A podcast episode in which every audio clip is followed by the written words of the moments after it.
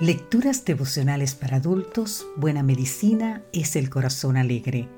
Cortesía del Departamento de Comunicaciones de la Iglesia Dentista del Séptimo Día Gascue en Santo Domingo, capital de la República Dominicana. En la voz de Sarat Arias. Hoy, 8 de junio, ¿elegí vivir o elegí servir? Leemos en el libro de Primera de Timoteo, capítulo 1, versículo 12 Doy gracias a nuestro Señor Jesucristo, quien me ha fortalecido porque me consideró digno de confianza para su servicio. Era la noche del 30 de octubre del 2002, cuando un grupo de estudiantes de la Escuela de Medicina de la Pontificia Universidad Católica de Chile viajaba en tren para asistir a los Juegos Interescolares de Medicina del país. Daniela estaba finalizando el cuarto año de estudios y sus cualidades como deportista hacían muy valiosa su participación.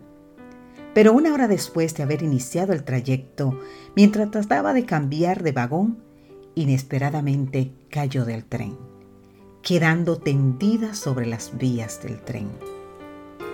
Aunque no sintió dolor, se percató que tenía su frente lastimada e intentó tocarse la herida, pero no lo consiguió.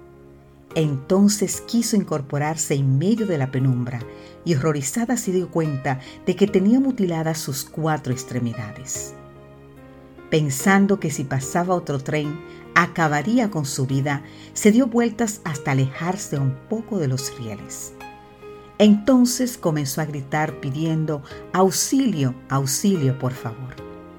Afortunadamente, la ayuda no se demoró en llegar. A pesar de haber perdido mucha sangre, lograron estabilizarla. Pasó la semana siguiente en el hospital y algunos meses más tarde ingresó a un centro especializado de rehabilitación, donde recibió sus primeras prótesis. Especial simpatía sintió por el médico jefe de la unidad, que en su mano derecha también llevaba puesta una prótesis. Aunque consciente de la inexorable pérdida, este doctor produjo un cambio en la vida de Daniela al decirle, tu vida será lo que hagas con ella. Según cuenta en su libro autobiográfico Elegí vivir, Daniela García decidió sobreponerse a todas las dificultades.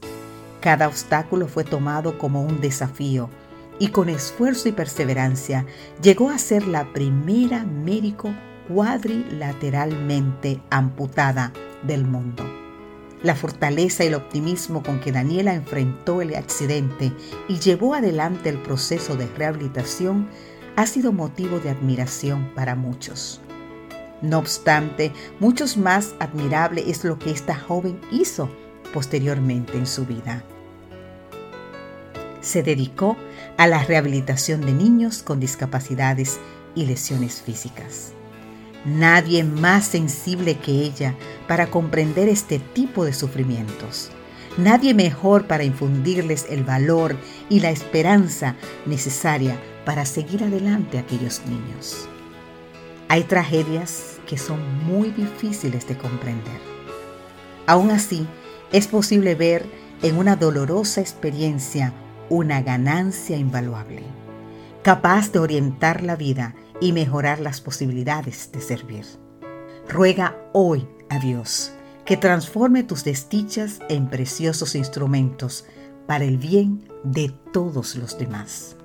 Verás que a través del servicio posiblemente en esa misma faceta encontrarás la mejor manera de tú vivir hoy. Que Dios te bendiga.